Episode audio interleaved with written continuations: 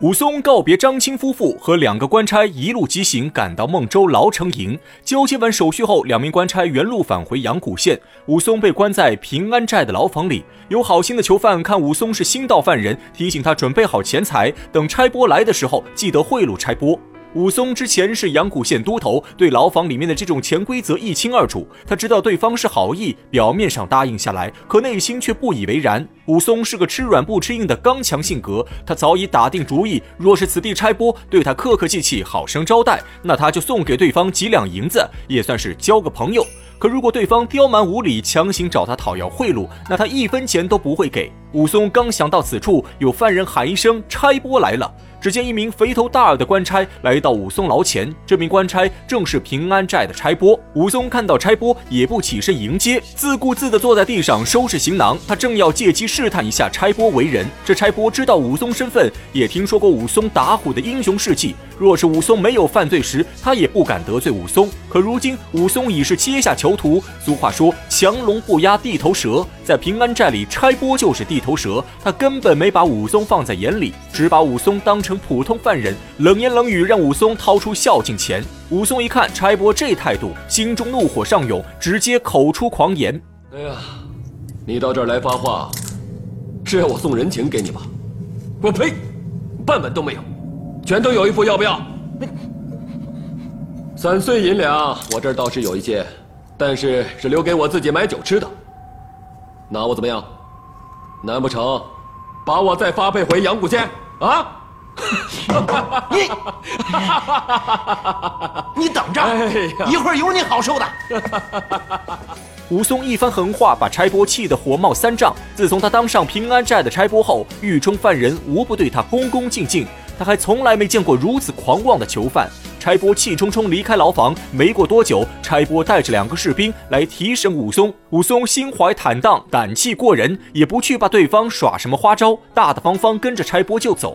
走不多时，几人来到一处地方，只见这里阴森恐怖，周围站着数位士兵，中间座位上坐着一位老者。这里正是牢城营的点视厅，新到犯人都要在这里受罚。而中间座位上的老者便是平安寨的管营，也就是相当于现在的监狱长。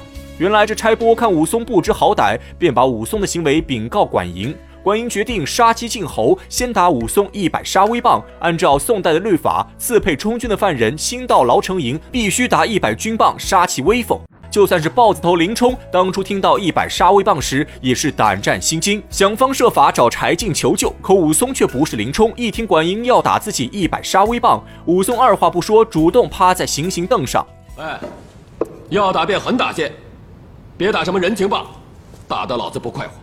武松果然是一条好汉，别人看到杀威棒都是避之如虎，只有武松面不改色，坦然接受。行刑士兵刚要动手，关键时刻被管营旁边的一个年轻人出声制止。这年轻人面皮白净，长相俊朗，倒有一些风流模样，只是左眼角有一处淤青未消，一只手臂也单吊在胸前，似乎刚刚被人毒打一通。这年轻人出声制止士兵后，附在管营耳边窃窃私语一番。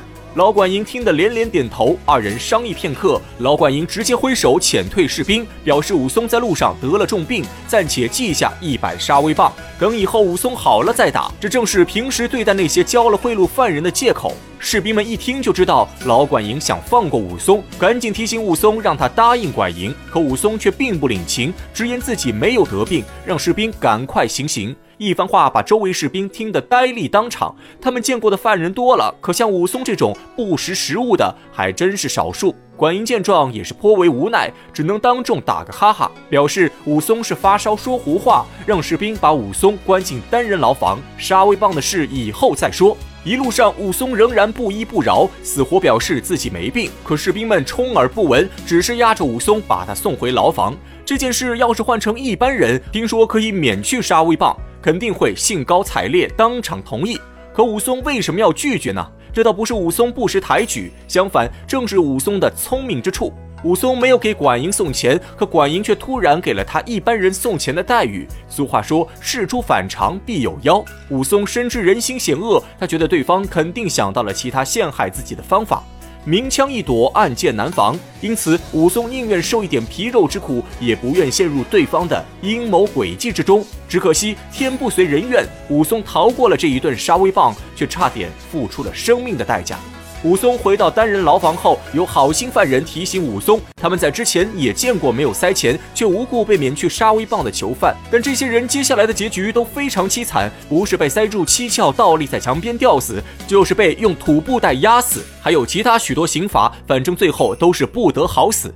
武松听后大笑起声，他早已预料到这种结果，表面虽然不以为意，但内心已经提起了十二分小心。他要看看对方会想出什么办法谋害自己。没过多久，果然出现了异常情况。只不过这种情况并不在武松的预料之中。有一位仆人模样的小厮提着食盒走入牢中，给武松送来一盘肉、一坛酒和一碗面条。武松看得疑惑不已，有心找仆人问个明白，可仆人只说这是管营的吩咐。放完东西后掉头就走，别的一句话都不肯多说。武松折腾半天，早就饥渴难耐。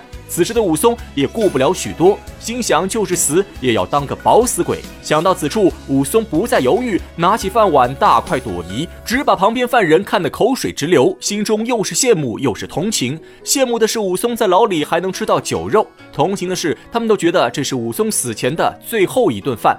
不消片刻，武松已将酒肉吃个精光。他躺在牢中，坐等对方接下来的花招。不管是软的硬的，武松都决定要拼死相搏，绝对不能白白让他们谋害。可奇怪的是，武松从白天一直等到晚上，居然没有任何事情发生。牢中平静如常，管营和差拨也没有再找武松麻烦。眼看天色将黑，武松正在牢里打盹，只见中午的送饭仆人又来了。晚上的餐食比白天更加丰富，不仅有酒有肉，还有一锅鱼羹和一大碗米饭。武松看得更加疑惑，送饭仆人仍然是放下东西就走，一句话也不肯多说。武松生性洒脱，虽然明知道这可能是对方的阴谋诡计，可美味佳肴近在眼前，武松自然不会放过。端起饭碗，又是一顿狼吞虎咽。吃完饭之后，还没等武松反应过来，又有两个仆人提着一桶热汤进入牢房，亲自动手伺候武松洗手洗脚。给武松洗干净后，又给武松在牢房中搭了一个简易帐篷，铺上一张凉席。放上一个凉枕，一切准备妥当后，两名仆人告辞离去，只把旁边牢房的犯人们看得目瞪口呆。他们从来没见过这样的犯人，在牢房中住得比五星级酒店还要舒服。武松却不管这些，他想着对方晚上肯定不会来谋害自己，直接躺在牢中舒舒服服睡了一晚。